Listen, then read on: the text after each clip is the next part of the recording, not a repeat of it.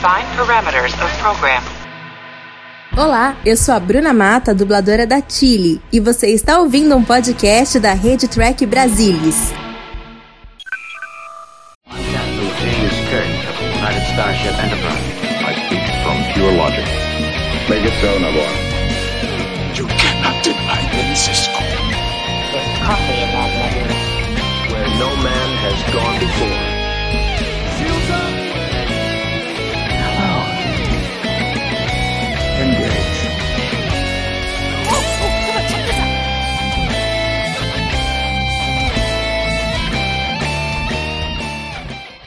Olá, muito boa noite, seja muito bem-vindo a mais uma edição do Trek Brasilis ao vivo. Vamos discutir hoje o segundo episódio da terceira temporada de Star Trek Discovery, Far From Home. É basicamente o lado B da história que a gente viu no primeiro episódio. No primeiro episódio acompanhamos a Michael, neste segundo episódio acompanhamos a chegada da USS Discovery e sua tripulação neste futuro misterioso aí do século 32. Para bater esse papo aqui comigo, Estão a bordo hoje a Roberta Maná, bem-vinda Roberta. Buenas. O Ralph Pinheiro, tudo bom Ralph? Tudo bom? Boa noite, galera. E a Mariana Gamberger, bem-vinda Mariana. Boa noite, pessoal, tudo bom? É isso aí. Antes da gente começar a discussão, um anúncio rápido. Vou falar de novo da coleção Trek Brasilis, porque você vai conhecer aqui, em primeira mão, qual será o volume 12 da nossa coleção que vai circular em dezembro. E o volume 12 é que rufem os tambores. Lower Decks, primeira temporada, um guia de episódios completo da, da primeira temporada. Este que é o 13 terceiro livrinho que a gente está lançando nessa coleção, mas é o volume 12 porque tivemos um volume zero. E ela, essa edição aí vai circular em dezembro agora de 2020. E um aspecto legal que a gente pode falar, depois de 13 volumes aí, é que a gente conseguiu cobrir todas as séries que já estrearam na história de Star Trek. Então, olha, se você olhar o um mapinha aqui da nossa coleção, você vai ver que tem série clássica, tem a nova geração, tem Deep Space Nine, tem Voyager, tem Enterprise, tem é, é, Star Trek Discovery, tem Picard, tem filmes, Teve short tracks e agora vai ter lower decks. Então, quer dizer, temos todas as séries aí contempladas e, é, e a ideia é exatamente essa: é a gente ir aos pouquinhos aí fazendo e trazendo informações de todas as séries, mais de 50 anos de Star Trek. Tá aí anunciado em primeira mão o volume 12 da coleção Trek Brasilis. Claro, você sabe, é, para ser assinante basta ir em trekbrasilis.org barra colecal e assinar. Aí todo mês você recebe automaticamente o volume do mês. Você também pode, nesta mesma página, comprar os volumes avulsos. Se você quer comprar um dos volumes anteriores ou quer comprar de picado, um sim, outros não, você também pode fazer isso lá na página da coleção. Então passe lá depois, depois da live, não agora, depois, e veja lá o que te interessa. Seja assinante, ajuda a gente a, a continuar desenvolvendo essa coleção eventualmente para a gente cobrir todas as temporadas, todos os aspectos aí dessa longa e bonita história de Star Trek. Bom, depois de um episódio com um formato peculiar que a gente teve na abertura da temporada, né, com aquela coisa do, do daquele personagem, o saiu abrindo e fechando, né, fazendo um prólogo e um epílogo e a jornada da Michael no meio, aqui temos uma, um caminho mais convencional, né, pessoal? Dá para enxergar a trama A, a trama B, e em um formato mais convencional e claro aquele apelo é, que é um apelo que Star Trek vira e mexe faz ao, ao, ao formato dos westerns, né, do, do, dos faroestes aí. Queria primeiro colher impressões gerais desse episódio. O que, que vocês acharam dessa introdução da USS Discovery ao século 32? Vamos começar pela Roberta. Uh, eu gostei bastante do episódio. Uh, tem, claro, coisas que eu não, não curti, assim, uh, todas as aparições da Giorgio me deixaram muito com uma péssima impressão. Eu tô detestando a personagem dela. Mas de resto, assim, eu, eu gostei desse. É, da ideia deles terem passado um ano, porque acho que vai muito ao encontro dessa. É, de tudo que foi falado, né? E, e dessas. É, enfim, dessa bagunça do tempo que fica nessas é, é, em, buraco de minhoca e tal. Então, eu achei isso legal, assim, ter passado esse tempo. É, era uma coisa assim que a gente já esperava. Vocês, acho que vocês chegaram a comentar alguma coisa na, na live da semana passada, né? Era esperado, assim, que pudesse ter alguma bagunça temporal, mas eu achei legal assim a forma como é, como a Michael apareceu no final, achei muito muito bacana. E eu achei o episódio que ele tava com um passo bom, assim, ele ele para mim funcionou bem. Legal. E você, Ralph? Você que já deu um pitaquinho lá no no TB Oi. News, né? Mas por favor, dê a, dê a sua opinião aí. Eu gostei do episódio, ele foi um episódio mais é, introspectivo, né? Teve um pouco mais de diálogos é, como eu havia falado antes, eu, eu observei é, um pouco mais de profundidade dos personagens coadjuvantes. Isso eu acho interessante, né? Não vou ficar só apertando o botão e dizendo sim, capitão, né? Então, é, é isso também dá um pouquinho mais de, de, de veracidade a, a, ao formato da, da, nave, da família, né? Da tripulação do modo geral, né? É, também achei um pouquinho a Jojo um pouquinho desfocada ali, né? Mas estou tentando arrumar um local para ela, ainda não, ainda não acharam ainda um, um local para ela ficar na, na, na, série, sim, na temporada, né? Mas eu acredito que talvez com, com o passado do tempo, talvez ela, eles vão desenvolver mais um pouquinho dela, né? Mas de um modo geral eu gostei, destaque para o Doug Jones, que foi um espetáculo. Ele trabalhou muito bem e realmente está totalmente diferente. Você vê a evolução, né, do Saru, né, da primeira temporada para a segunda temporada e nessa terceira temporada, né? Então você vai ver que o personagem está realmente evoluindo. É um dos personagens que está tendo mais evolução na série para mim, né? E, e, realmente o final da, da né? Foi aquela surpresa, deu aquela emoção toda, né? Embora a gente soubesse que de repente ela ia se encontrar com ele, mas não daquele jeito, né? Então aquela foi uma surpresa emocionante, né? E contando que vai ser um ano a mais do que eles esperavam, né? É, foi uma surpresa. Pra mim, olha, se tem uma coisa que eu pude adivinhar nesse episódio, é a hora que demorou ali para abrir, ia ser a Michael salvando eles. Mari, qual foi a sua impressão? Você comentou lá do A é, ou seja, a primeira história da Michael semana passada, agora comenta o lado B desse disco aí, o que, que você achou? É, eu acho que esse episódio teve um impacto menor do que o primeiro, mas ele trouxe elementos muito interessantes. Eu acho que o mais interessante foram a relação entre diversas duplas de personagens. Né? Então a gente tem o Saru com a Tilly, que foi muito interessante, o Saru com, com a Jojo, que é, vai ter muito, acho que, o que falar a respeito. O Stamets com, com a Reno também. Então, acho que foi bem interessante. A gente não tem tantos, a gente não tem quase nada de elementos novos do século 32, né? Isso foi bem mais apresentado no primeiro episódio, mas é, foi legal a gente focar agora na disco e, e ver ela chegando e, e, como que eles vão resolver as coisas ali. Claro, né? A Michael chegando no final tem um grande impacto. Eu não esperava. Eu achei que não fosse ter. Eu achei que o terceiro episódio fosse ainda a Michael procurando a disco e como que ela iria encontrá-los. Então acho que foi, mas eu acho que foi interessante essa essa solução é, que eles que eles colocaram. E acho que valeu a pena. Assim, no próximo episódio a gente já parte para ação mesmo. A disco completa no século 32. É isso, e, eu acho que você destacou muito bem, Mari. É, me parece um episódio assim que de propósito tem uma história ultra simples, é uma história absolutamente tranquila, é, não tem grandes reviravoltas, não tem.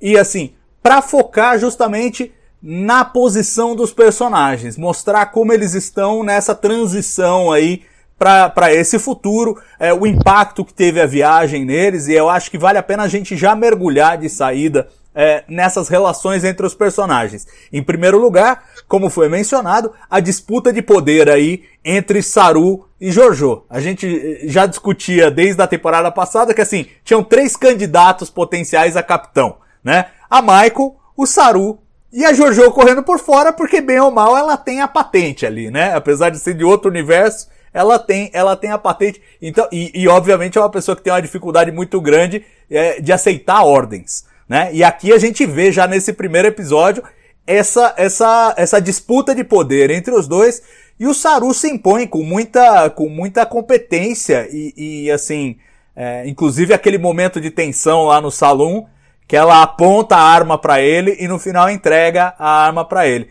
Mas a provocação que eu vou fazer pra Roberta, já que a Roberta disse que não suporta a personagem da Jojo, é o seguinte: eles estão nesse futuro hostil sem o apoio da federação. Se a missão tivesse sido executada 100% à moda de Saru, eles estavam lascados. Foi a Jojo com a sua atitude tipo desconfie primeiro, né? Atire primeiro e pergunte depois, que salvou a hora ali e, e garantiu que eles conseguissem concluir a missão, inclusive é, fazendo bem para aquele, aquele pessoal oprimido lá pelo, pelo portador. Será que, com um saborzinho de Deep Space Nine, uma, uma das coisas que essa série traz é mostrar que assim, nesse futuro em que você não tem a, a, parece um futuro sem lei, né? Onde você não tem a imposição da autoridade e tal. É aquela coisa de que é, o pessoal que vive na fronteira, como viviam em Deep Space Nine, não vive no paraíso. Será que você não precisa um pouquinho de Jojo também para conseguir fazer as coisas? Então, assim, eu, eu, concordo contigo, mas assim, eu acho que teve vários personagens já ao longo de todas as iterações de jornada que tinham é, uma, um quê de, é, de, de, desacato, que faziam isso de uma forma legal. A Jojo, todo mundo tem no grupo de amigos aquele amigo que sempre chama o chato pro rolê, que estraga o rolê todo. Sabe? pra mim, a Jojo é o chato que estraga o rolê, aquela pessoa que a, a gente brinca no meu grupo de amigos, a gente chama de frowny face, aquela pessoa que tá sempre. isso é ruim, isso não vai dar certo Porra, cara, por que, que vocês estão chamando esse louco, meu? Ah, mas coitado, não tem ninguém, não tem amigo, entendeu? Então sempre vai lá para estragar o rolê. Então, assim, a Jojo, ela tá me passando essa, essa vibe, sabe, que é muito ruim.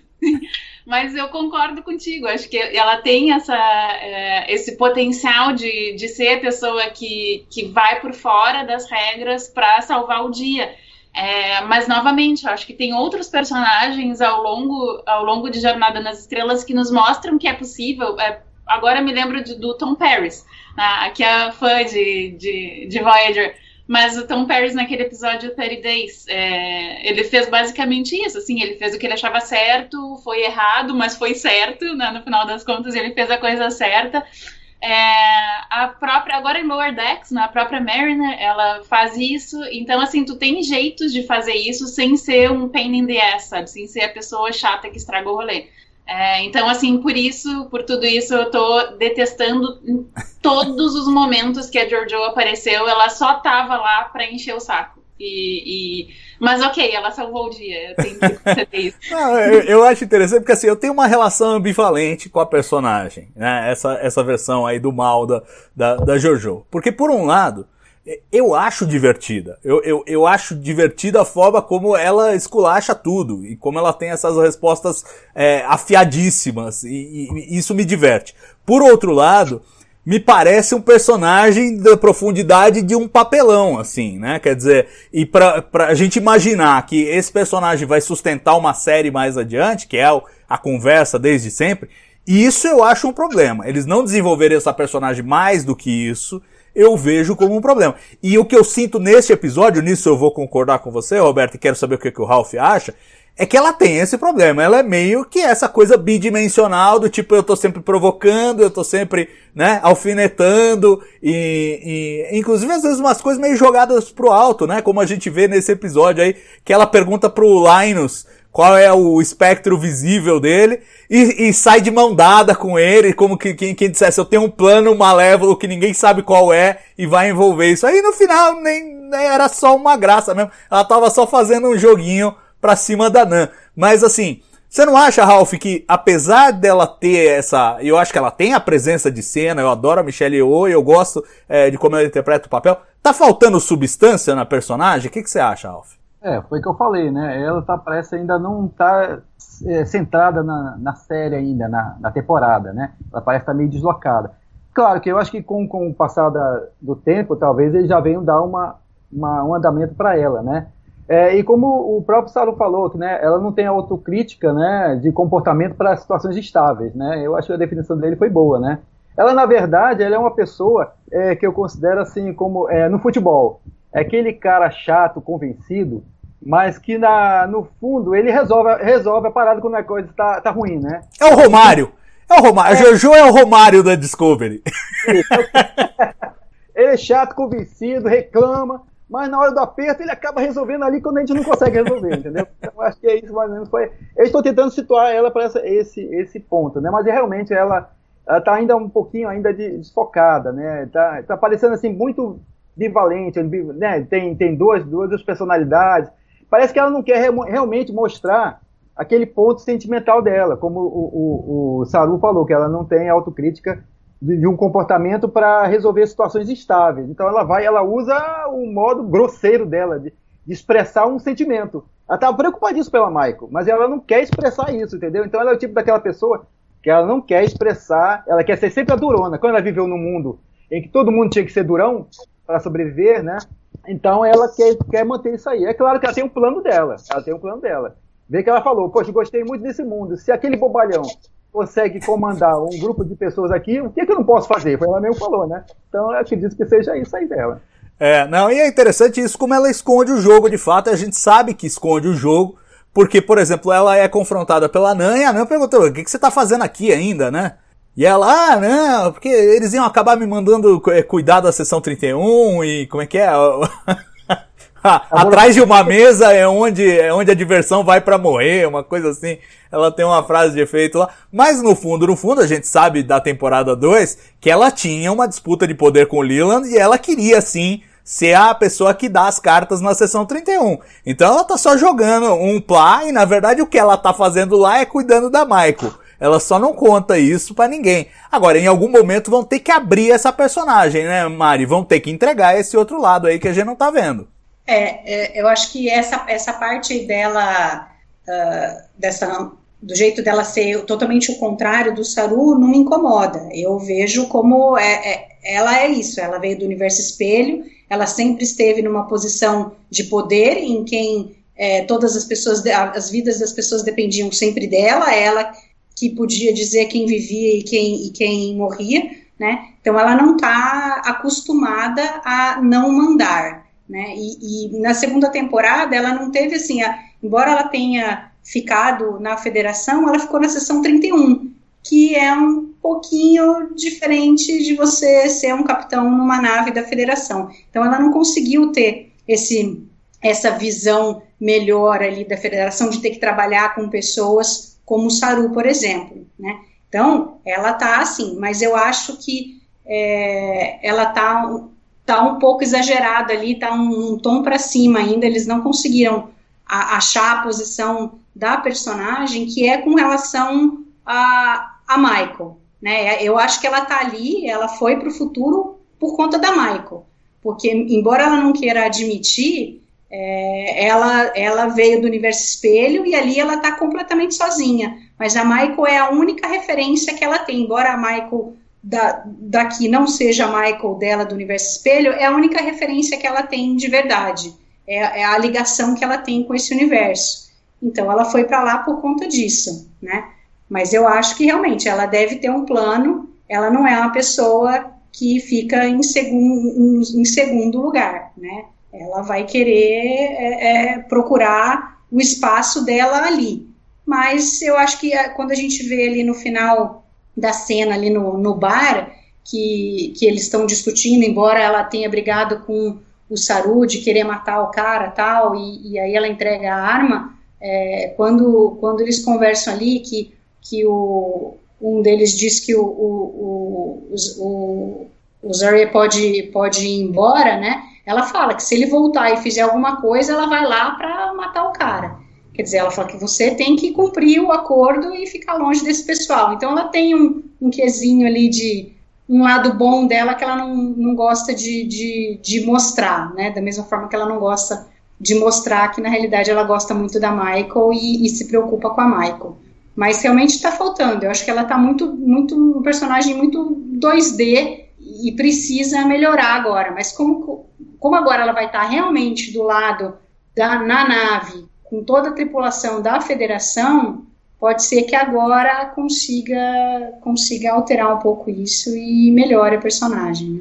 É, o, o que eu achei interessante nessa cena aí da, da, da luta no, no bar é como com um olhar ela e o Saru já se combinam ali, né? Então quer dizer, a gente vê que embora eles sejam muito diferentes e defendam espectros opostos, lados opostos aí de liderança, eles já têm, já têm uma comunicação ali não verbal, né? Já tem, já tem uma, uma, um entrosamento, digamos, entre eles. E serve muito bem a Jojo, por mais que a gente fale mal da personagem, ela serve muito bem como escada pro Saru, né? O Saru cresceu muito nesse episódio, em grande parte por ter um antagonista tão brutalmente que a gente não pode abraçar, que é a, que é a Jojo, né? E eu acho que ele cresceu à altura disso. O, o Ralph já comentou do crescimento do Saru. Roberta, você também sente assim, é um capitão que a gente pode abraçar? Eu quero o Saru capitão. Para mim, ele é o favorito e tem que continuar sendo. Nossa, eu também tô gostando muito dele e concordo muito com vocês que nesse episódio ele conseguiu se impor, é, mas ele conseguiu se impor de um jeito é, sem perder a ternura. Ele conseguiu é, mostrar quem manda, mas assim, até acho que às vezes, em alguns momentos, ele acho que ele se explicou demais, entendeu? É, ficar explicando para Giorgio por que, que ele estava fazendo tal coisa, por que, que precisava na minha opinião, acho que ele não precisaria ter feito aquilo, mas ainda assim, acho que ele foi muito bem. É, o Dow Jones está maravilhoso, eu concordo, é, acho que foi o Ralph que falou mais cedo, assim, que, que ao longo das duas temporadas ele cresceu muito, assim, é, é incrível. É, e, e, claro, assim, a gente também percebe nessa temporada a, a diferença que faz que ele tenha perdido é, o, medo, né? Aquelas coisas que ele tinha, agora eu não me lembro mais. Olha a falta que faz, a, a memória, né? A, a, memória faz falta. É, mas enfim, o fato dele ter perdido aquelas glândulas que deixavam ele com medo e tal, a gente consegue ver. É, é outro personagem, sabe? Mas ele mantém, a gente consegue ver que ele mantém os princípios que ele já tinha, é, mas ele, não sei, até imposição, eu não sei se é imposição da voz, a forma de agir, eu acho incrível, assim, ver como é, com a mesma maquiagem, com a mesma postura corporal, com o mesmo uniforme, a gente consegue praticamente identificar outro Saru, assim, é muito legal de ver isso. É, e, e ao mesmo tempo a gente vê uma relação que eu, eu já vinha gostando na segunda temporada e que parece se aprofundar agora nessa terceira temporada, que é essa mentoria paternal, foi assim que eu chamei lá na resenha, entre, entre o Saru e a Tilly, né? E essa coisa dele pegar. E, será que o Saru tá enxergando na Tilly quem ele era antes? Uma pessoa insegura, com dificuldades, mas com potencial e com coração de ouro, tem os princípios que ele acha que precisam é, para cumprirem essa, essa, essa nova etapa aí da viagem da Discovery. O que, você tá achando, Mari, dessa, desse encontro aí desses, desses dois personagens e, da, e da, da relação do Saru com a Tilly? Eu achei ótimo, principalmente porque no início eu fui uma, uma grande. É, é, falo, sempre, sempre nunca não gostava muito da Tilly, né? Eles eles estavam é, sempre toda vez que ela aparecia era era pro alívio cômico, entendeu? Eu acho que era muito muito raso para personagem, não, não, não crescia a personagem de forma nenhuma, né? E eu acho que que nesse episódio finalmente eles conseguiram mostrar a Tilly de uma outra forma, quer dizer, ela é mais ingênua, ela ela tem todos aqueles ideais, ainda é, é super crua, não tem experiência, mas é uma pessoa, um coração muito grande e, e quer ser melhor, né? Ela quer ser, chegar a capitã, agora, claro, ali com toda essa situação, não sabemos o que vai acontecer no futuro, mas ela tinha essa ambição, né? E, e eu achei muito legal é, essa parceria que fizeram. Eu acho que tem futuro é, é, o Saru ali como mentor dela, né? Da mesma forma que a Jojo foi mentora dele, ele ser mentor da, da, da Chile. Eu acho que foi muito legal e a cena dos dois conversando na hora que eles saem da nave e ele explica o porquê dele ter chamado ela foi, nossa, foi super bonito, é, é, foi bem emocionante, assim, eu gostei bastante.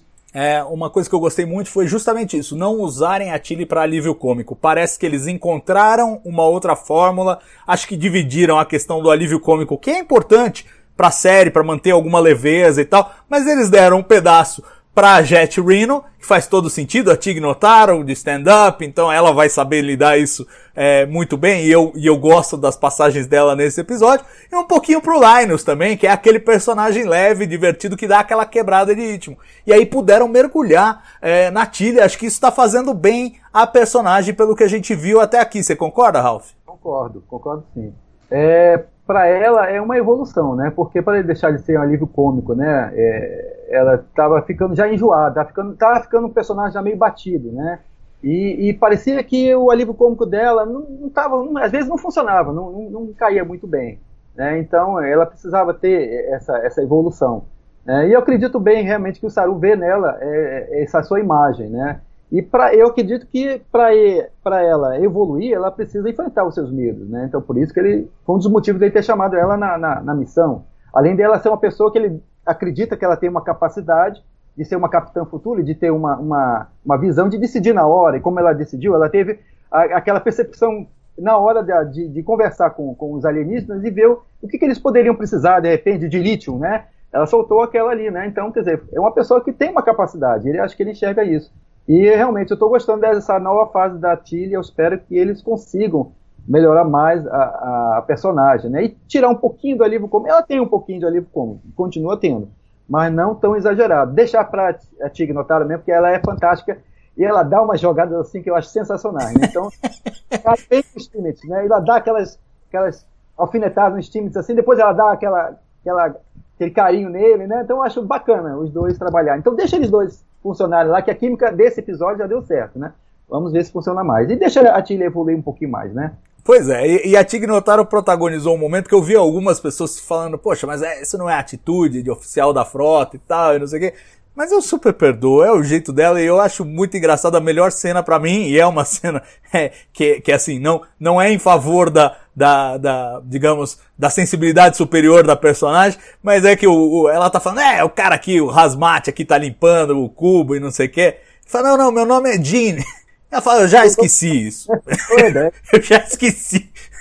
o cara acabou de falar o nome, ela já esqueceu. Mas, tipo, é assim, obviamente é em favor da piada. E, e eu, eu não tenho o menor problema da gente ter uma personagem desbocada assim. Eu acho que é, é Star Trek é, se envolver. Não, não digo Star Trek, mas os fãs se envolveram demais com essa ideia de que todo mundo tem que ser tudo certinho. E se esquece que tinha um Dr. McCoy lá que xingava o Spock a cada três episódios, né? E, com, com, umas coisas mais racistas, mais horríveis e tal. E, mas você sabia que era o jeito dele, que havia um carinho por trás. Que ele, na verdade, amava o Spock pra caramba. Mas ele tava ali fazendo a coisa dele. É a mesma coisa Tig Notaro. Eu não acho que a Jack Reno odiasse o rapazinho lá que estivesse limpando. Mas é parte da verve dela e da treta dela com o Stamets também, que me parece ser um jogo de alfinetadas, mas que os dois, apesar de não se suportarem, se adoram. É, tem essa, tem essa relação esquisita. É, vai lá, vai lá, Ralph, vai você de novo então. É, é tem a cena, a cena interessante que é o, o Stamets, ele tá tentando se manter durão, ele tá lá, ferido, cheio de dor, mas ele tá lá, vou, fazer isso, vou fazer aquilo, e ela tá com a na coluna dela lá, né? Tá, não consegue nem se levantar, fica sentada. Então ela consegue induzir, através da, da comédia, soltando umas piadinhas, consegue induzir os Stamets a admitir que ele realmente não estava em condições. Quer dizer, ela já consegue é, captar alguma coisa do personagem, né? Do, do, colega dela. Mas, ao mesmo tempo, quando ele, ele fica para baixo, ele admite que realmente ele não estava muito em condições, ela, ao mesmo tempo, ele, ela dá uma espécie de, de incentivo a ele. Ela diz, não, poxa, você realmente não pode fazer mais do que isso, porque você, poxa, teve 18 centímetros de durânio na, na sua barriga, né? E você ficou em coma. Você não tem condições realmente de fazer o melhor de você. Quer dizer, você tem condições de fazer, mas você não está no, no seu estado. Quer dizer, o Stamets você realmente teve que admitir. Mas aí ele foi, não, eu vou lá, eu consigo subir. Aí ela balançou a cabeça, é, não adianta, né? Esse é teimoso mesmo, né? Pois é, pois é. E uma má escolha, mas eu quero saber da Roberta o que ela achou dessa interação entre, entre a Reno e o, e o Stamets. Eu achei de uma hostilidade desnecessária. a Roberta é aquela que gosta daquele Tom Perry. Precisamos esperar 120 episódios pro Tom Perry ser o rebelde que tava preso no episódio 1. Ah, meu Deus do céu. ah, não, mas é sério. É, eu, eu, eu, eu, ainda fiquei tentando lembrar, assim, eu tava, tava comentando que eu não, não consegui ainda é, rever a segunda temporada. É, então eu, eu, comecei a olhar assim para a televisão, assim, mas de onde tanta hostilidade? Por que, que, eles se odeiam? Será que algum tentou matar o outro? O que, que aconteceu aqui? Porque eu acho. Não, assim, eu, eu entendo o motivo né, para ser piada e tal, e que a Rin não tem esse, essa personalidade difícil, digamos assim. É, mas eu acho um pouquinho too much. Mas assim, tá, eu me divirto igual, sabe? Mas o Stamets é igual. Ele também é dificílimo, desde o primeiro episódio que a gente viu, episódio 3, lá que ele não queria dar uma estação para Michael trabalhar. É, quem é que mandou você aqui? E não sei o que. Ele sempre foi esse, esse desbocado. Aí você junta dois desbocados, o que, que você acha que vai acontecer? É, mas é que eu já não gostava disso, sabe? Tipo assim, eu, eu, eu, tipo assim, é teu coleguinha de trabalho, sabe? Vocês vão ter que trabalhar juntos. Então, assim, é, tu não precisa gostar das pessoas, tem que respeitar a pessoa. Se a pessoa chegou e tem que trabalhar lá, ela tem que trabalhar lá, fim, sabe? Acho que as pessoas podiam ser um pouquinho mais pragmáticas, inclusive no século 23, 31, seja lá qual for. É, eu acho que um pouquinho mais de pragmatismo e educação fazem bem no ambiente de trabalho, fundamentalmente, onde tu vai ter que ficar oito horas do dia, sabe? Não, sem Ah, eu- eu- dúvida, eu não sem disso. dúvida, sem dúvida, mas eu, eu não vejo que algum deles esteja incomodado com a postura do outro, pelo contrário. Eu acho que eles se divertem com isso e, e, de certa maneira, criam uma relação de trabalho melhor. Eu, eu acho que funciona e funciona pra mim e eu reconheço isso também. Né? É, Acho que na vida profissional a gente convive com pessoas com estilos muito diferentes. E, e, assim, quando você tem duas pessoas que têm essa, esse mesmo perfil, elas podem se dar perfeitamente bem, porque ela sabe, uma sabe que é desbocada, mas não está agredindo, e a outra também sabe que é desbocada, mas não está agredindo. Então elas se entendem de alguma maneira. Eu sinto, eu, eu tô super à vontade com isso, quero saber da Mari. É a mesma coisa, eu adorei os dois ali, a conversa deles o tempo inteiro é engraçadíssima, né, a, a Reno principalmente, e lembrando que ela ficou vários meses sozinha numa nave abandonada, né, então imagina a pessoa só com ela mesma, né, e agora tendo que conviver com outras, é, é, ainda talvez seja difícil para ela isso daí, né, ela é uma pessoa muito autossuficiente, então ela tem que trabalhar com os outros, não é fácil, ela vai se acertando aí e, é- e talvez a maneira que ela encontre de, de se relacionar com as outras pessoas é ser sarcástica, fazer essas brincadeiras, dizer que não lembra, já não lembra mais o nome do cara, né? Então eu acho que vale a pena. A gente sabe que ela é, não é uma, não, não tá no rol da- das, dos, dos atores principais, então ela é uma atriz recorrente, aparece ali de vez em quando, mas eu espero que ela apareça mais e tenha mais relação com os outros personagens também, né? Não somente com, com os Stamets. É. Ah, antes da gente falar do- da turma secundária, eu acho uma das coisas legais desse episódio que todo mundo teve o seu momentinho ali, ainda que fosse uma coisa é, pequena, todo mundo teve o seu momento, mas a gente ainda tem que falar de Cobra e Stamets, que é basicamente um resetão, né? Deram um resetão. Primeiro era o amorzinho, aí morreu o Cobra, aí ressuscitou o Cobra, aí tava aquela relação, ah, eu não me conheço, eu sou novo, eu não quero, quase romperam, se juntaram no último episódio, e agora pensando que, tipo, o último episódio do segundo ano e esse, eles são emendados no tempo, é tipo, é o mesmo dia, é o mesmo dia. E aí o Cobra já tá super lá, não, eu te amo, eu te adoro. Eles basicamente resetaram o negócio e falaram, ó, desculpa que a gente matou esse personagem, foi burrada, finjam que não aconteceu, continua de onde parou. É essa sensação que vocês têm, Mari?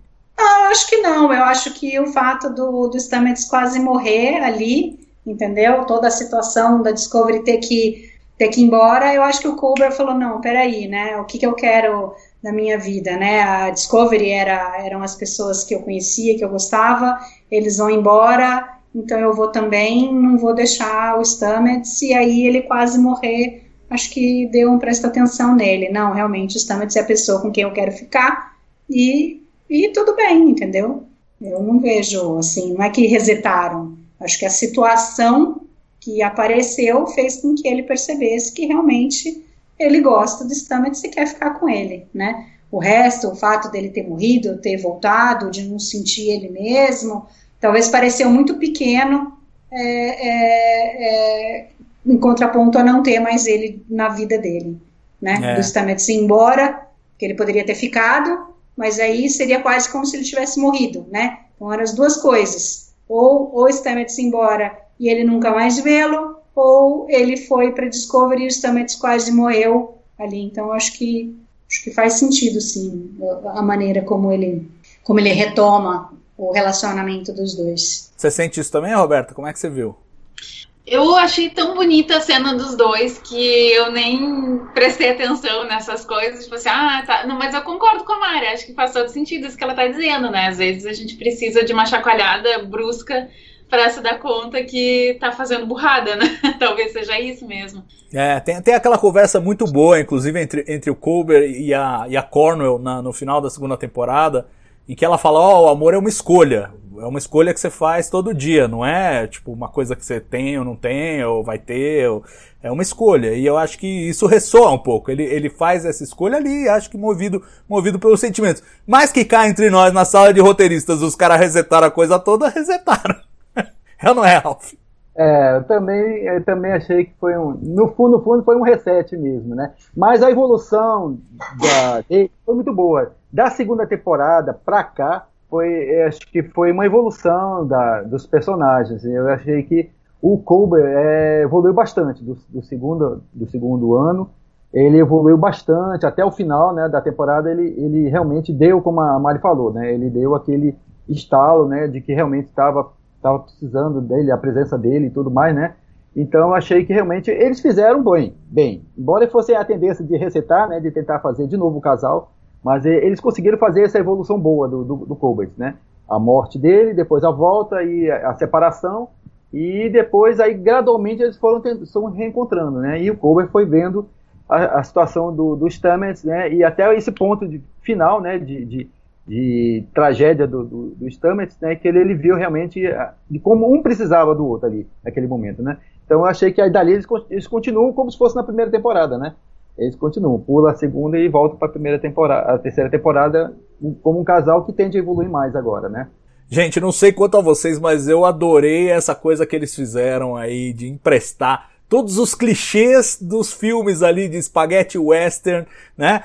A porta do salão, o ambiente, as armas, todo mundo olhando, vendo quem vai sacar mais rápido, é, é, é, todo o discurso. Eu achei muito legal o que eles fizeram e, e, e digo mais, eu achei legal pelo seguinte, porque é, é, de certa maneira um resgate para Star Trek, eles sentirem que eles podem fazer o episódio western, ou o episódio isso, o episódio aquilo, é, se libertar dessas amarras dramáticas que Discovery sempre é, se prendeu a, e de repente exercitar um pouco mais esses músculos de versatilidade que Star Trek sempre teve. Você pode ter um episódio que tem um sabor e outro episódio que tem outro sabor. E aqui eles mergulharam de cabeça no, no, no faroeste, é, eu não sou o maior fã de filmes de faroeste, mas eu adorei a transposição que eles fizeram aqui. Para mim, para mim foi muito legal. Queria saber de vocês o que vocês acharam dessa escolha em particular. Aí falando mais da parte técnica mesmo, da escolha de, de fotografia, de cenário, de figurino para compor esse western no século 32. Mari.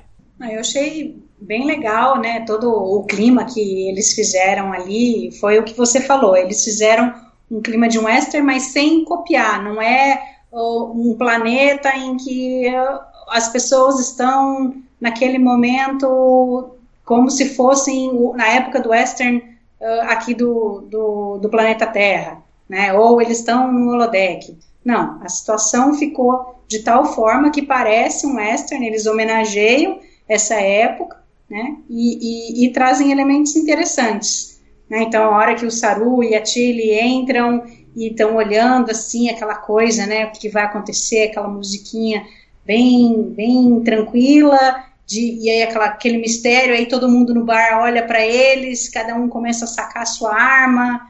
Eu acho, achei que ficou bem bacana. Aliás, o, o episódio como um todo tem é, é, o cenário que é brilhante, né, ali na Islândia, como no primeiro episódio.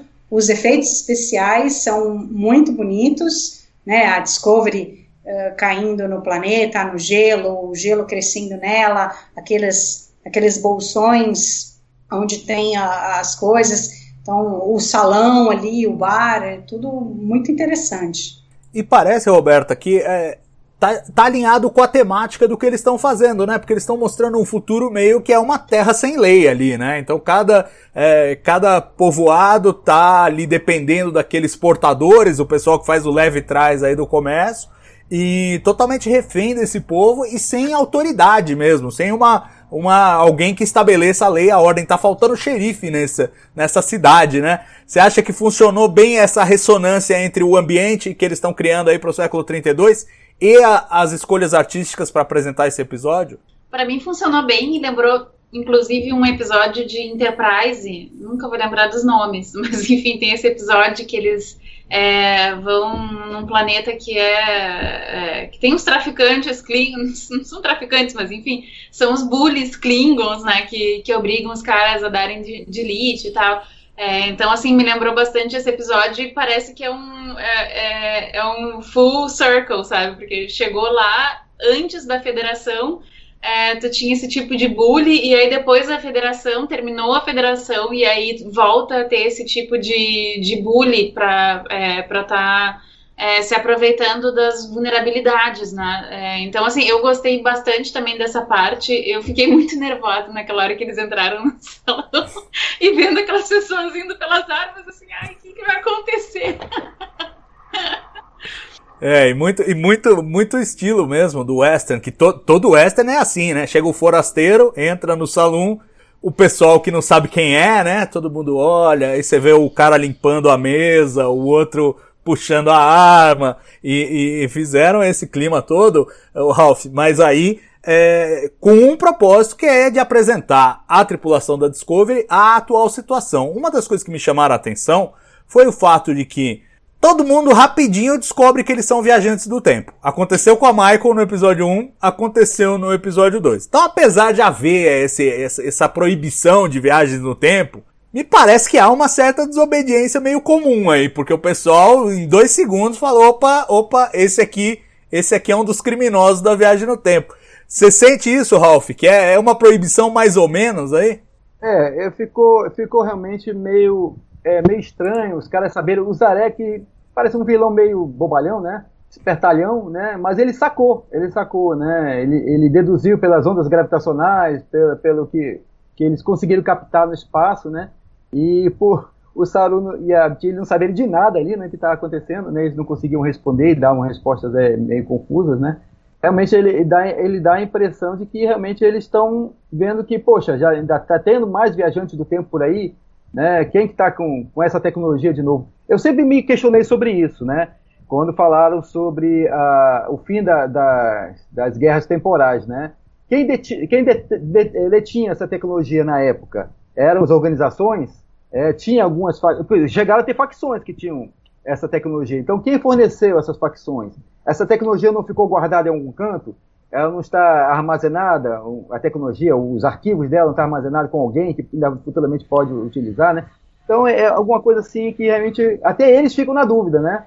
E tá, a coisa está meio bagunçada mesmo, que parece que realmente ainda pode ter pessoas ainda que detenham alguma tecnologia de viagem do tempo ou, ou tenham alguma, alguma é, é, tendência a ter essa tecnologia, mas falta algum elemento, alguma coisa que, que venha a, a, ajudar a, de novo a implementar essa tecnologia, né? Então é, realmente ficou meio estranho. Eles acharam logo que eles eram viajantes do tempo que tinham alguma intenção ali, né? E que não fosse a intenção que eles estavam pensando, né? É, me parece um ambiente de muita desconfiança, todo mundo desconfiado de todo mundo nesse, nesse mundo. E, e é interessante a gente ver como o, os coridanitas lá, o, o, os caras oprimidos lá, eles eles tinham a, os valores da, da Federação e da Frota Estelar, tinham uma admiração pela Frota Estelar, mas virou uma espécie de lenda, né, nessa época. Ninguém sabe se eles existem, se não existem, se estão por aí, se não estão por aí. É, virou, virou lenda e a gente não teve nesse episódio mais alguma pista, pelo menos não que eu me lembre, é, mais alguma pista sobre a tal da queima, né? Tudo que a gente sabe é que de lítio se tornou uma coisa extremamente rara, foi o que a gente já aprendeu no episódio anterior. E eu acho que o toquezinho a mais de construção de, de universo aí que eles fizeram foi mostrar justamente os Coridanitas que têm é, naves, mas não tem de lítio, sendo que Coridan, desde a série clássica, era um planeta destacado por ser um grande fornecedor de, de lítio. Agora, sobre a queima, acho que não tivemos nada de novo. Vocês pescaram alguma coisa? Não. Vai vir com a Michael, né? Que agora ela tá tendo passado um ano ali uh, no século 32, ela vai ter conseguido pegar informações suficiente para passar para Discovery e a gente vai ver através dela, provavelmente, vai né, conhecer uh, mais coisas através dela. Né? Mas eu acho que do que você falou, Salvador, do, de descobrirem na hora, né, quer dizer, o Book na hora percebe que ela era uma viajante do tempo, e o, o Zera também, mas é que assim, eles acabaram de chegar, a diferença é muito grande, 900 anos é uma diferença muito grande. Então eles não têm como esconder, o que eles têm de tecnologia é o que, ele, o que eles têm, né? E, e agora, claro, eu acho que a partir dos próximos episódios isso daí vai, vai ficar menor. Eu acho que eles não vão explorar mais isso. Não é cada pessoa que eles encontrarem vão descobrir que, que eles são viajantes do tempo, porque eles já vão ter um conhecimento maior do, do, do do universo, do que está acontecendo, eles talvez não, não vão cometer mais erros, né, sobre o de e etc. Então, eu acho que isso vai, vai não vai acontecer muito mais, eventualmente uma outra coisa, mas acho que eles vão ficar mais safos e vão conseguir se proteger mais disso, porque realmente é uma preocupação, né? Por que, que eles estão ali? Se eles conseguiram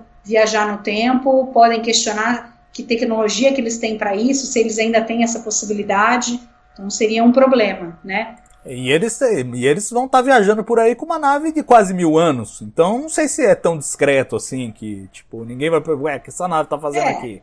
É, a nave sim, mas quando eles descem num planeta vai ser mais discreto, né? Talvez É. eles já consigam ter ferramentas e, e- e, né, e armas e tudo que fiquem mais igual ao século 32 e não a velharia que a- Discovery tem. Vai lá, Roberto. Mas o, no próprio episódio alguém fala, eles, é, quando eles entram na taverna, é, alguém pergunta assim, ah tá, mas como é que vocês podem provar que vocês são da federação? Eles disseram, não, mas vocês não viram a nossa nave, vocês mesmos viram a nossa nave. E aí eles disseram, ah, mas qualquer um pode andar com uma nave dessas. Então, também o fato deles estarem numa nave como a Discovery não necessariamente é uma comprovação de que eles sejam do século mil, de mil anos atrás. É, pois é. É, e, e tem essa coisa é, de, de a federação não ser mais a federação. Então, quem tá numa nave da federação, ninguém sabe se é mesmo é, alguém que represente a federação, a frota estelar, ou se é alguém que tomou aquela nave, como quase aconteceu com eles nesse episódio, né? Se a Jojo, sim, a Jojo não tivesse salvo a hora. Agora, é, assim, para terminar o, o arredondamento aí do episódio e a gente é, partir para os momentos, é, queria perguntar para vocês é, o que, que vocês sentem da temporada. Uma coisa que me agrada já no tom dessa temporada é, primeiro, o ritmo me parece menos desesperado que o, o ritmo que Discovery costumava ter. A gente teve momentos de personagem. Aliás, me me lembra que a gente tem que falar dos, dos personagens secundários. E eu acho que quem teve mais destaque talvez a Detmer. É, a, a piloto da nave que pareceu meio esquisita ali. Parece que eles estão é, planejando alguma coisa para ela em termos de arco. Eu até ouvi o, o, o podcast lá do pessoal do Track Movie, eles falando, é, espero que não seja mais uma Arian, né? Porque quando desenvolve uma personagem assim é porque logo em seguida vai pro abate. Então, não sei se é o caso. O que, que vocês sentiram aí do que aconteceu com a Detmer antes da gente falar do, do que eu ia falar, que era o fato de que a gente tem um ritmo mais paulatino e, e ao mesmo tempo duas vezes em dois episódios tivemos missões em planetas, o que também o que também me agrada. Mas vamos falar da Detmer primeiro. Roberta, você acha que a Detmer tá caminhando para os seus últimos passos? Nossa, eu pensei exatamente, foi a mesma coisa que me veio à cabeça eu comecei a ficar triste, sabe? Quando eu comecei a ver ela meio zonza, assim, eu, putz, de novo, cara, vamos perder mais uma e eu gosto dela, sabe? Mas foi exatamente a mesma coisa. Tomara que eles sejam um pouquinho mais criativos, né? e você, Ralph, você acha que ela tá com um pé na cova já ou não? Pois é, a minha primeira impressão, eu olhei e falei, pô, de novo o controle? Não, pelo amor de Deus, não vai controlar de novo a mulher, né? Mas eu, e como ele já tava só os pedaços, né? Então, eu acredito que não, que talvez, rapaz, talvez ela tenha um, um problema na, no aparelho que ela tem, né? E, e, e talvez isso crie talvez um problema mental nela, uma confusão mental que faça ela ficar é, diferente e tome decisões erradas e, e talvez isso vá afetar um pouquinho a, a, a nave, né? Então eu acredito que não seja assim talvez algo tão grave, tão sério que leva ela à morte. Ela é um personagem bom e está crescendo, vão matar logo o personagem que começou a crescer, né? Que deram um pouco de fala para ela, né? É, o Bryce também teve um pouco de fala, não, não ficou com os olhos regalados, ele já falou duas vezes, falou bem, né? Então já começa a- a- é, alguns personagens a terem mais um pouquinho de, de, de, de profundidade. Eu acredito que não, que de- deva ser somente um problema que ela vai ter. É, não, não acho que deva morrer, não. Agora eu gostei muito do Linus, né? O Linus tá me impressionado. Né? Ele, o modo como ele, ele trata, né? Ele chega para Jojo e fala: Olá, Jojo. Né? Então É. eu achei assim, muito, muito legal, né? E eu espero que eles deem um pouquinho mais de, de fala para ele, que ele parece ser um personagem bem legal, bem estranho e, e muito legal ao mesmo tempo, né? É, o, o Linus é incrível como ele vende tanto com tão pouco, né? Eu acho que o que impressiona mais é isso. Tanto o ator que tá ali trancado dentro daquela maquiagem bizonha, quanto o próprio personagem, que às vezes com uma fala, com duas falas, ele já no, no trejeito ele já ganha ganha gente. Mas e você, Mari? Você acha que a Detmer tá nas últimas ou não? É, a primeira impressão que eu, que eu tive, e espero que seja essa e que se mantenha, é que seria o estresse pós- pós-traumático, né? Então ela ali de novo, né? Porque ela já teve na Shenzhou e a Discovery indo embora para o futuro e agora eles caindo no planeta. Então, a priori, no início parecia isso daí, que ela estava desorientada, tá? Mas aí depois você começa a ver um monte de elementos que eles começam a jogar que você não sabe. Talvez eles estejam jogando esses elementos só para a gente achar que é uma outra coisa e na realidade é só um estresse um, um pós-traumático, né? Que a hora que ela está ali na, na enfermaria, a médica diz que está tudo bem com ela, mas ela ainda está se achando esquisita. E a hora que ela está saindo, a Nan olha para ela com uma cara do tipo: o que será que está acontecendo? Aí depois ela está saindo, o Colbert está entrando, ele também tem aquela visão, para ele olha para ela como se alguma coisa muito séria fosse acontecer. E aí ela caminha com toda aquela fumaça e não sei o que. Aí eu falei: ah, não, não é possível. O que, que será? Será que, sei lá, a, os dados da, da da esfera foram alguma parte transferiu para ela, mas aí é, é muito dado da esfera para conseguir caber na cabeça de uma pessoa. Aí o pessoal lá no grupo comentou se não seria o controle. Eu falei, não, por favor, que não seja o controle ah, de novo, Deus, vão destruir a história, coisa. Mas eu acho que não, eu acho que eles fizeram esses elementos para a gente achar que é uma outra coisa, mas no fim não vai ser isso, né? Mesma história da, da Jojo e, e do, dos pedaços do Leland, né? Primeiro aparece a Jojo com os pedaços dele na bota, né? Aquela coisa assim, tudo bem. Essa primeira, essa primeira, ok, a gente até engole, né? Ela, ela teve que verificar se ele estava morto mesmo. Mas aí depois, na hora que aparece o coitado do Jimmy, o Hazmat cai lá dentro do tubo com a pá e Hang tirando os pedaços do Leland. Aquilo lá, eu falei, meu, não é possível, eles estão dando muito foco nisso, né? Não é possível que o controle ainda sobreviveu. Então não, eu, eu... eu fico meio apreensiva com isso. Espero que não. Não, não acredito porque nisso. É bobeira se eles matarem a Detmer, quer dizer, já tem pouca gente na nave, né? Poucas conhecidas, e aí se eles matarem, e aí fica, né? A não ser que os dois novos personagens que venham, de repente, um vá tomar o lugar da Detmer, sei lá. É, Mas enfim, não. temos que esperar para ver o que vai acontecer. É, eu, eu acho que não vão matar a Detmer. Espero que não matem. E, e, eu tenho 99% de convicção de que o controle já era, porque é outra história. Não, acho que eles não iam resgatar essa história é, novamente. E, e, sobre alívio cômico e Tilly tem essa cena que eu acho que foi bem feita, não, não foi em detrimento da Tilly, que ela fala pra Jojo, tem um pouco de Leland na sua bota. ela não sabe muito bem como falar, mas É muito bom, é muito bom. Agora, uma coisa que tem aí uma, um certo presságio, e a gente viu nesse episódio, me recordo agora, vale a gente comentar, é o nosso amigo Zeri falando Vidrash, né?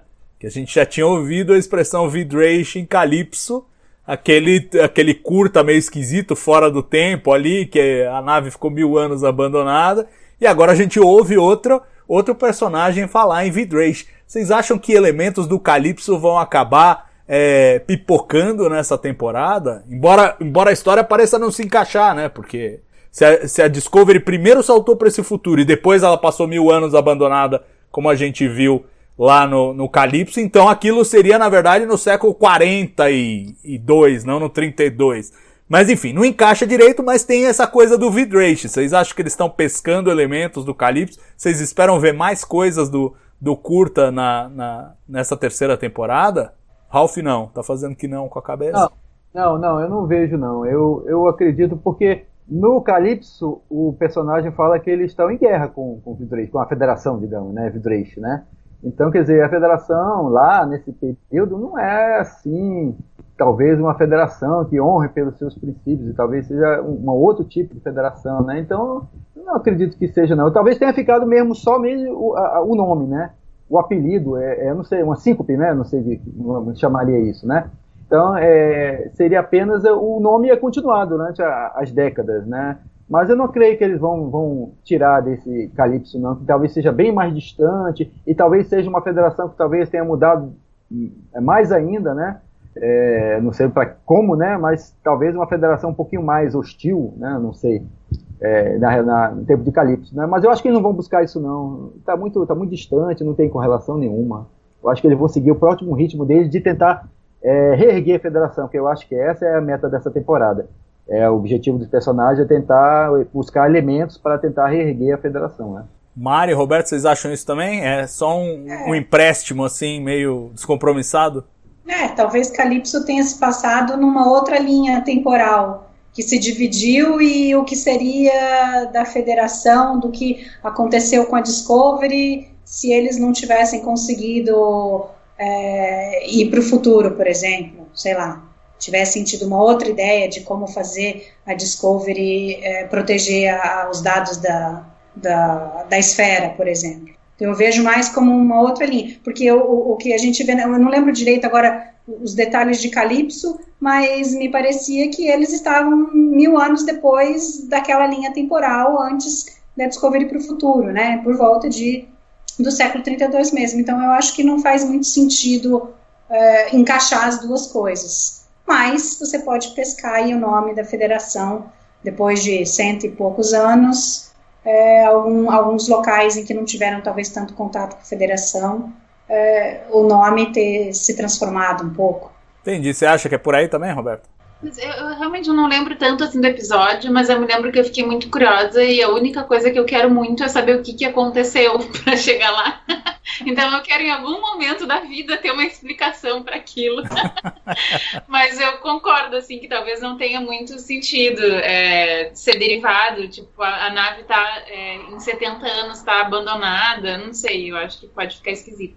É, pois é. Mas, mas... Ideia, mas essa ideia de ser uma linha temporal até porque essa coisa toda do buraco de minhoca também pode, pode acontecer, né? Uma, é, alguma coisa nesse sentido, assim. Eu acho que é uma solução bem legal essa de imaginar que, que de repente uma Discovery foi para um canto e aí de repente na outra pegou se alguma coisa aconteceu, um Tecnobabble qualquer aconteceu e daí foi para outra para outro universo, outra. Eu acho que é bem bacana essa ideia. Ah, sim. E, e, não seria nem a primeira vez que em Star Trek eles duplicam coisas e mandam coisas para universos diferentes. Então, totalmente dentro do escopo do que é possível.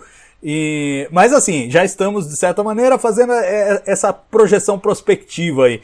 Então eu retomo aquilo que eu ia falar agora há pouco e acabei interrompido por outro trem de pensamento. Mas é, é justamente o, o que eu estou sentindo do tom dessa temporada e quero saber se agrada a vocês até agora. Eu sinto isso. Primeiro, é, menos furor de enredo, aqueles plots malucos que você tem que correr, correr, correr para acompanhar. Esses dois episódios num ritmo bem, bem aceitável, assim, 50, 55 minutos, levando uma trama que não é muito complicada e focando muito bem nos personagens e trabalhando esses personagens e seus dramas internos. Eu gosto do que eles têm feito até aqui, esse é um dos elementos que me parecem marcantes aí dessa terceira temporada. Não custa a gente lembrar, gente, é a primeira temporada que do começo até o final tem o mesmo showrunner, né? Então quer dizer, não tem mudança de curso no meio do, do bagulho. Então se tiver alguma coesão maior, não é surpreendente, é por design mesmo. Tem, tem uma pessoa só no, no, no leme a temporada toda. Mas eu já sinto isso e sinto também essa coisa de mais planetas. A gente viu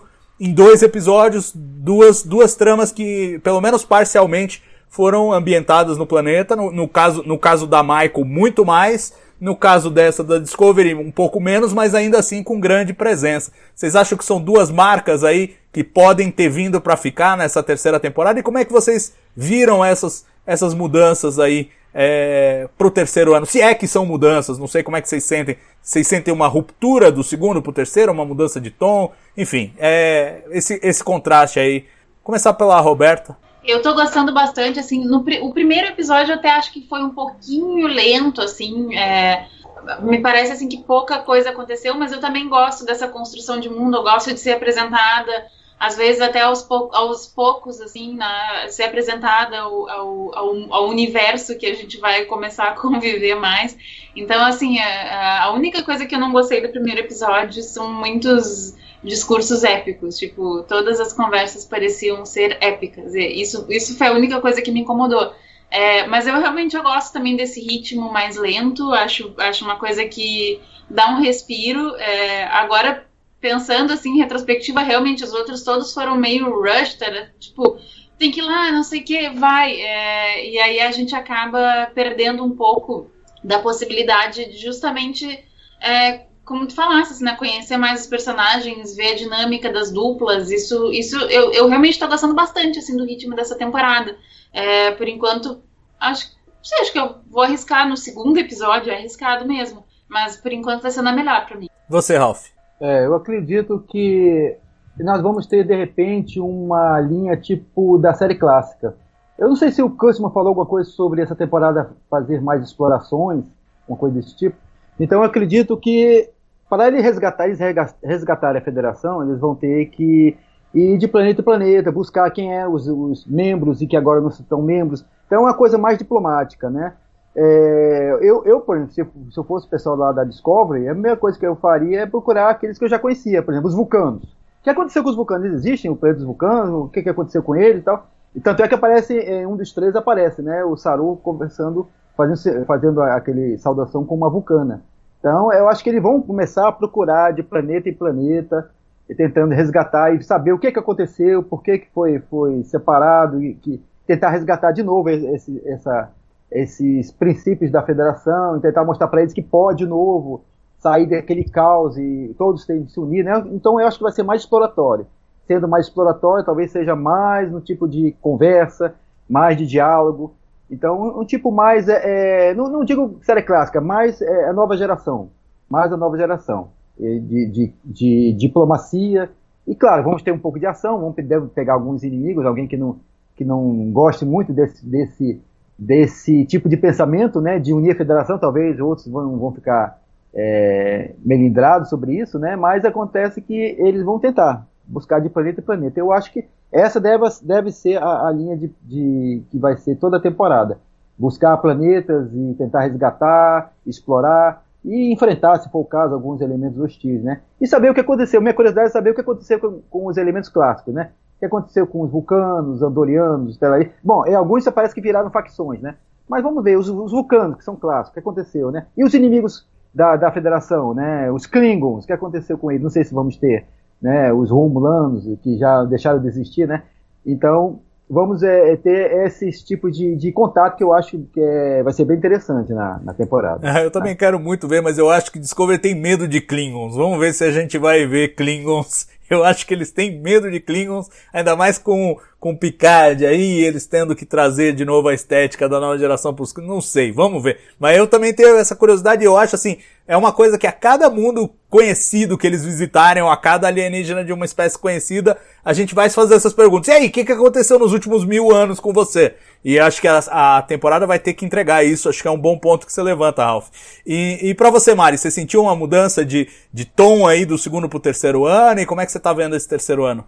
Sim, eu acho que eles eu gostei bastante do modo como eles fizeram esses dois primeiros episódios, mas eu não sei se vai ser esse mesmo tom uh, nos próximos, né? Porque agora eles vão ter que começar a procurar elementos uh, por aí, onde, tá, onde, tá, onde tem gente da federação, onde tem planetas onde as pessoas é, é, são simpáticas a essa ideia, para poder juntar é, aliados, né? Eu gosto da ideia do Ralph deles procurarem o que, aconteceu com, com os, os, os, outros, né? Eu acho que é, encontrar os vulcanos com certeza seria fundamental, porque eles sempre foram o, o, o, muito influentes dentro da federação, né? E, e grandes aliados ali da, da Terra, então eu acho que seria fundamental ir atrás deles mas ao mesmo tempo eles têm essa possibilidade de explorar o século 32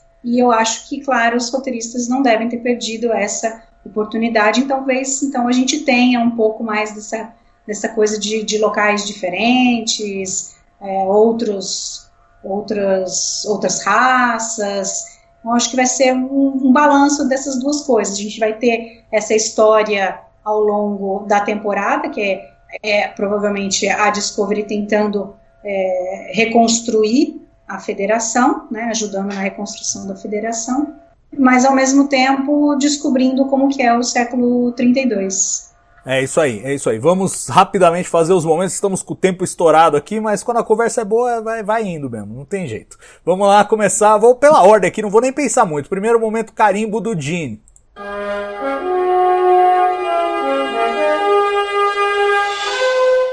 Alguém voluntaria um? Vai lá, Roberto. Embora eu concorde com a Giorgio que matar aquele cara seria uma, é, uma, uma, coisa muito boa para a galáxia, Ah, o fato deles não matarem o cara e, e entregar pro sujeito que foi é, oprimido durante tantos anos por aquele cara, a vida dele, eu acho que para mim foi o carimbo do Jimmy. Boa. E, e você, Ralph? Tem algum? É, do Saru, quando ele estava conversando com a Jojo, a, a Nan e a, e a Tilly, né, na, na sala quebrada lá do, do, do Pike, né, ele discute com a Jojo, né, ela fica falando, ah, mas o pessoal aqui, se, se vamos, vamos estar no mundo alienígena, né, se eu fosse do mundo alienígena, eu cercaria essa nave, atacaria e tal, né? Aí ele diz, nós não abandonaremos aquilo que acreditamos. Isso é bem Rodebag, né? É bem federação, né? Então eu acredito que essa é, seria o carimbo de Dick. E, e você, Mari? Nossa, eu tenho um diferente, hein? Bacana que ficaram vários. Eu acho que a maneira como o Saru e a Chile lidaram com o primeiro contato. Eu gostei do modo como ele foi embora muito ingênuo, né? Ele foi, eu acho que o Saru foi ultra ingênuo. No fim, deu certo o primeiro contato porque as pessoas eram boas, né? Porque ele foi muito de coração aberto ali, mas foi bacana como ele não foi de maneira, ele foi né, desse jeito dele, é, contente de encontrar outras pessoas, de pedir ajuda, de dizer que pode ajudar. Então eu achei isso daí legal, eu gostei bastante.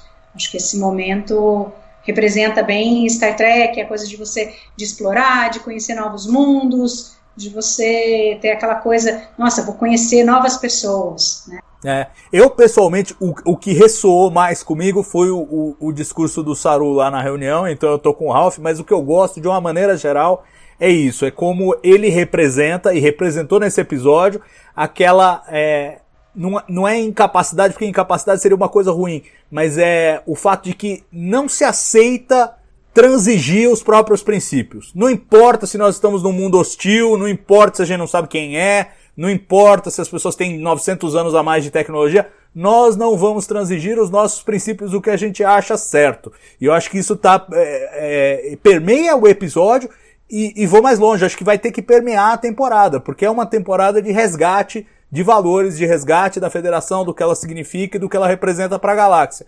Então acho que está encapsulado aí nesse episódio um pouco o tema da temporada, né? Essa necessidade de buscar novamente a união e como você faz isso. Não é na porrada, é justamente se desarmando e falando eu sou o primeiro a dar um passo é, em favor da paz, em favor do entendimento. Se vocês vierem com paulada para cima de mim, eu não posso fazer nada, mas eu não vou transigir os meus, os meus valores. E, e aí eu, eu me alinho com os três momentos que vocês citaram, mas o que ressoou mais forte para mim foi, foi o discurso dele na sala de reunião. Então eu, eu acabo acabo puxando a brasa pra sardinha desse momento. Vamos, vamos pro próximo, na ordem de novo, cérebro de Spock. Ah, isso é fácil. ah, é? é, pois é, deixa eu, a Mari vai falar o dela, eu vou ver se é o que eu tô pensando que é. Vamos lá, vai. Não, eu, é, é, os restos mortais do Leland, gente. Mas não é a primeira parte, não. A, a, a do, no pé da Jojo, acho que só fica demais porque teve o segundo momento. Mas aquele segundo momento, com o coitado do carinha, do Gene, pegando com a pá e jogando os restos mortais do Leland no lixo, foi, foi acho que exageraram. Ele, ali não precisava. Não precisava. Já tinham colocado a Jojo, tava bom, né? Quer dizer, Leland morreu né? Ok, nos certificamos, mas acho que ali foi, foi meio. Foi, ah, foi bem nojento. Já, já, antecipo, já antecipo o meu voto e é exatamente o mesmo que o seu. Mas digo mais, não devia ter essa cena assim, que foi engraçada e com, e com a, a, a foi mais engraçado ainda. E assim, é aquele sabor cérebro de Spock. Eu gosto do cérebro de Spock. É um bom episódio. É um bom episódio a seu modo. Mas é bom. E eu, eu gostei desse momento aí, mas é que é cérebro de Spock? É, não tem a menor dúvida. Roberta, você. Para mim, todos os episódios, todas as cenas com a Giorgio, mas fundamentalmente a, uma, a insistência dela, como se fosse a coisa mais importante, limpar aquela porcaria do, do coisa de esporos, tipo da câmara de esporos. Por que céus aquela seria a coisa mais importante a ser feita enquanto a nave está sendo comida por gelo? E tem um monte de IPS para consertar e um monte de coisa para fazer. Qual é a relevância disso no todo? Não entendo. Mas eu também achei a cena, especificamente aquela mostrando as carnes, é, desnecessária. e você, Ralph? Ah, rapaz, eu achei divertido, eu achei até uma homenagem a Lower Decks, rapaz. Botar o pobrezinho lá pra fazer o que o pessoal faz na Lower Decks, né? É, a, é pois a, é. A, limpando as coisas lá da, da, do, do holodeck, né? Então, quer dizer, eu não sei se isso é uma homenagem legal, né? Lembrando que o coitado é um que resolveu abandonar a vida dele inteira, toda Exato. a família, tudo que ele tinha para ficar com a Discovery, né? Exatamente. Ele Ó, tá aqui limpando- sua primeira missão, limpar Leland. É isso aí. Olha, deixa eu ver, cérebro de Spock, olha, tem, tem uma falha de gravação, né? Qual Já é? Gravação? Que a, a- aparece o Saru e a, e a Tiri conversando na, naquela paisagem que é da, da Islândia, né? E lá no fundo tem dois da produção andando, né? Pescaram essa, essa falha de produção. Uma tá até de vestido de azul, né? Ah, Foi não uma vi falha isso. Tem, tem sim. Eu já vi. Uma falha de produção. Dois, duas pessoas andando. Aparece parada, depois a pessoa passa andando. Aí dois caminhantes lá embaixo, né? Mas não, assim, né? não aparece. Olha, é, é, realmente pode ser considerado como série de Spock, do, os restos do Leland, né? Mas eu achei uma falha assim, é, eu percebi um algo que não fez sentido, porque quando eles, eles avisam, eles dão um relatório de que a nave, os sensores não funcionam, quer dizer, não funciona nem sensor interno nem sensor externo, não consegue ver nada. Tanto é que a Tiri fala, ah, não, a gente não consegue ver- saber nada, nem quando a gente, a gente tá, nem eh, quando a gente tá, né? Mas quando ela está caminhando com, com o Saru, ela fala, ah, poxa, não, eu consegui captar tantas pessoas uma, uma, uma, lá numa comunidade de tantos é, é, alienígenas e tal, ela- a vida tal. Como é que ela consegue fazer isso se eles não têm sensor de longo alcance? Mas Ficou era com o tricorder, não era? Ela estava com o tricorder na mão. tão grande, eles estavam distantes, é um, é um, é um É. muito- né? É, mas não acho, achei um pouco não acho estranho como uma que ela grande conseguiu tanta violação. informação. Eu não acho uma Só grande violação, porque assim, se bobear, os sensores de longo alcance não funcionam porque estragaram o universo. Né? O outro carinha lá da federação, lá do episódio 1, também não conseguia. Sensores de longo alcance dele não funcionava, lembra? Que ele estava limitado, comunicações e sensores. A não sei quantos setores. Ali, a, a Discovery estava com sensores de longo alcance é, caídos, mas você tem de novo, você tem tricorder. Eu cansei de ver o Spock descendo o planeta, abre o bagulhinho lá, ah, estamos detectando não sei o que, não sei o que lá, não sei o que lá. É, E nunca teve um, é, então não, não, isso aí não. Mas o pessoal andando na produção, ok. E Ah, bom, inclusive, inclusive, essa, essa falha da, de eles não saberem a data foi bem conveniente, né? Porque depois, no final, eles ficam sabendo que eles chegaram um ano depois, né? Fica pro telespectador, não é uma coisa incomum, né? Mas quando chega né, no final, aí sim, você você encaixa, né? Eles não estavam sabendo de nada, agora ficaram sabendo que ela chegou um ano, um ano antes deles, né? sim, sim. O que me traz direto pro momento chip de emoção. É esse aí, sem dúvida. Pois é, porque pra mim é esse aí, né? Ele era previsível, a hora que é, puxar a nave ali em, ah, é inimigo, mas não é inimigo, mas não sei o que, vamos ver, vamos abrir, ferrou. Ali eu já falei, ah, é, é a Michael salvando os caras. Mas mesmo assim, mesmo sendo previsível, a cena funciona muito bem, então eu já deixo meu voto aqui. Pra mim, aquele lá e não vai ter muito, muita briga, acho. Mas vamos ouvir aí, Roberta. Ah, sem dúvida. As duas vezes que eu assisti o episódio, eu fiquei assim, ah, e, tipo, no final, quando tu vê a carinha da Michael, ah, é muito bom, é esse. Ralph? É, eu também achei esse final bem legal, né? O modo como os atores é, passam a emoção, né? Eu, eu botei até no. no- eu, tá, eu vi a dublagem, depois eu, eu, eu, eu ouvi o original para ver a, a fala do, do, do Doug Jones, né? Então foi sensacional, como ele fica emocionado quando ele fala Michael, né? Então aquele Michael dele, como se, poxa vida, eu não esperava, né? Então todos conseguem transmitir essa emoção. Você vê que todos conseguem transmitir. Inclusive até a Michelle Yeoh, ela faz uma, uma, uma- um alívio assim, contido, né? Muito legal. É. Então eu, eu achei aquela cena É, muito não bacana. elogia a Jojo, não, que a Roberta fica brava. Por isso que eu falei, eu falei a Michelle. Exatamente, não vamos misturar o personagem com a, a intérprete. Mas eu achei outro tipo de emoção, a conversa do Saru com a Tilly, quando eles estavam caminhando. Eu achei bem legal, ele dando uma, uma, uma força para ela, né? Dizendo os motivos por que ele a escolheu. Eu achei aquilo também bem bacana, bem não chegou a dar lágrimas nos olhos, mas emocionou você ver é, ele como aquele lado paternal dele, né? E, e tentando é, mostrar a Tilly que ela tem que superar esse medo, que ela tem capacidade, tudo. Eu achei bem bacana também. esse Não, lado. ó- ótima menção honrosa. E você, Mari? É, também. A cena final, finalmente Discovery e, e Michael se encontrando. ambos ali sabendo que um lado e o outro tá bem, é, era o que a gente esperava, né? Quando que isso ia acontecer? Então, certamente. Mas a minha menção honrosa vai ali. Eu fiquei na dúvida qual eu escolheria, mas eu acho que esse momento final é, é mais, mais potente. Mas o, o Saru explicando para Tilly por que, que ele escolheu ela para ir com ele, dizendo que, como primeiro contato, a primeira impressão que alguém tivesse da federação seria o rosto da Chile, seria o que ela representa. Eu achei aquilo também, dá até arrepio, assim, na, na, na cena. É muito bonita também e, e poderosa também. E pra gente terminar, gente, o que, que, vocês acharam da escolha deles de fazer a, a, a, Discovery chegar um ano depois, né? Porque agora a gente tem a Michael e a Discovery, o pessoal da Discovery, em momentos emocionais diferentes, né? A Michael já viveu um ano aí, não sabia se encontrar os caras de novo. Ela teve que fazer uma vida, né? De alguma maneira aí nesse ano que passou. E eles acabaram de chegar. O que, que, vocês acharam dessa escolha em termos dramáticos mesmo? É, é, uma boa escolha? É aleatória? Como é que vocês sentem essa, essa opção que eles fizeram aí? Começar pela Mari, que está mais convictamente acenando com a cabeça. Ah, eu achei muito legal porque isso possibilita com que eles já entrem na história sem ter que ficar é, é, buscando informações. Eles não precisam, né? O próximo episódio, se, se a Michael tivesse acabado de chegar também, se a, se a Discovery tivesse chegado um, dois dias depois dela, eles teriam que começar a ir atrás, encontrar pessoas e, e saber sobre as informações. O fato da Michael ter passado um ano é, é, ela já vai trazer várias informações, então eles já vão estar situados naquilo ali, em termos de tecnologia, em termos de história, é, do que fazer. Talvez a Michael já tenha conseguido contatar, talvez, outras naves da Federação, outras pessoas da Federação. Então eu acho que isso, isso é legal porque você consegue já direcionar mais para essa história da temporada de, da reconstrução da federação do que eles ficarem indo atrás de informações. E além disso, eu acho legal pela relação da Michael com o Book, né, como eu falei do primeiro episódio, a química deles entre eles funcionou muito bem.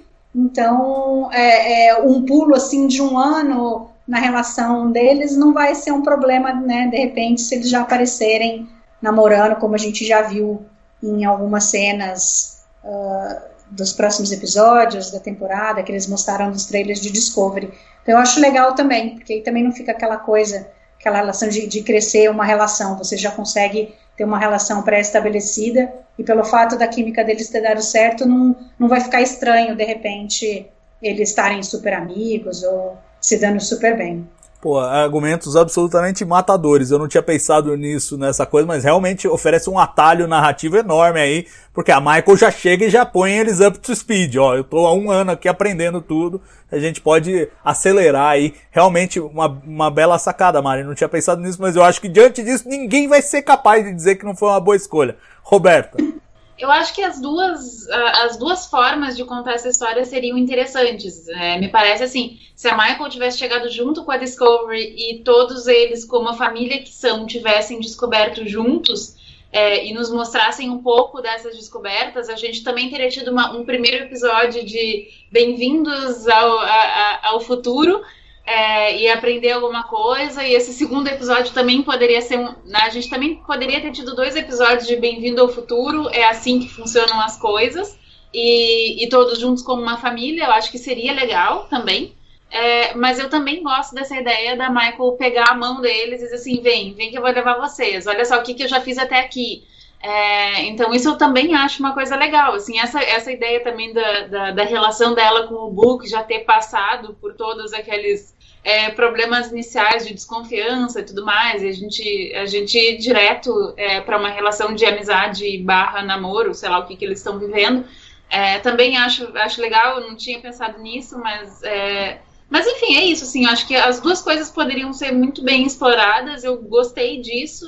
É, talvez essa, essa ideia deles chegarem, da Discovery chegar um ano depois é bacana porque, porque tem um, uma emoção, né, da gente do reencontro. Isso também foi uma coisa bonita, né? É, e, e, acho que pode crescer um pouco mais essa a relação de amizade, de família mesmo deles. E você, Ralph? É, eu concordo com o que a Mari falou. Eu acho que realmente essa diferença fez com que a Michael tivesse é, uma, uma, capacidade maior de informação, já tivesse mais experiência e evitaria a série ter que passar por vários episódios de conhecimento. Né? Então, dá uma acelerada na, na série, né? ainda mais que temos poucos episódios. Se fosse um, antigamente, né, com 20 e poucos episódios, aí teria que ser uma coisa mais, mais cadenciada. Né? Mas como temos poucos episódios, então eles resolveram fazer de uma forma inteligente uma acelerada na situação. A Michael já experiente, com mais informações, ela vai fazer com que a Discovery não passe pela situação que ela passou desse um ano. Então, quer dizer, aí nós vamos ter informações, ela com certeza vai passar informações, nós vamos ficar sabendo tal, os lugares certos para onde, se vai, né? Então, acredito que isso vai dar uma, uma, um vigor maior na série, né? A gente vai ter mais uma capacidade de, de agilizar mais a, a história, né? E o que eu acho muito legal, né? Foi uma sacada boa, foi uma sacada boa. Bacana. Queria a, agradecer. Você ia falar alguma coisa, Mari?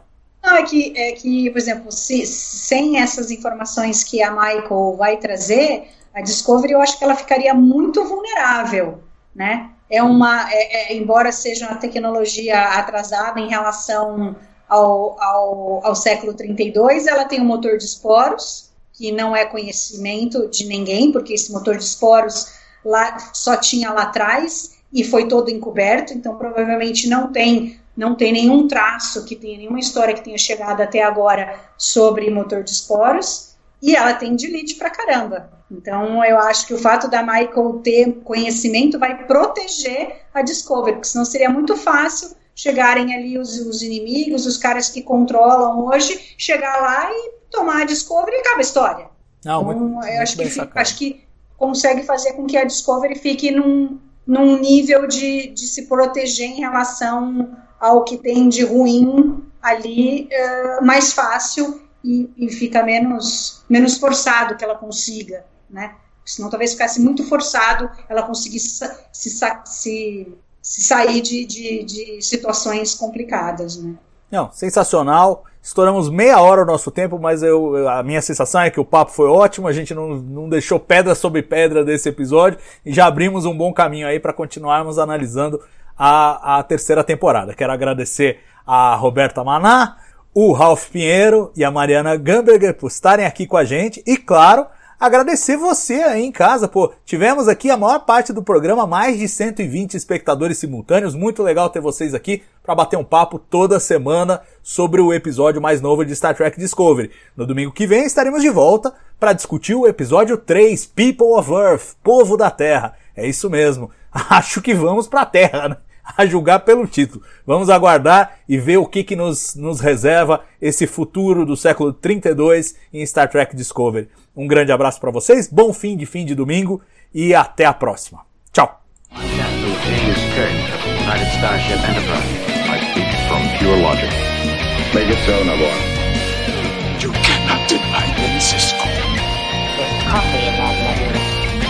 no man has gone before.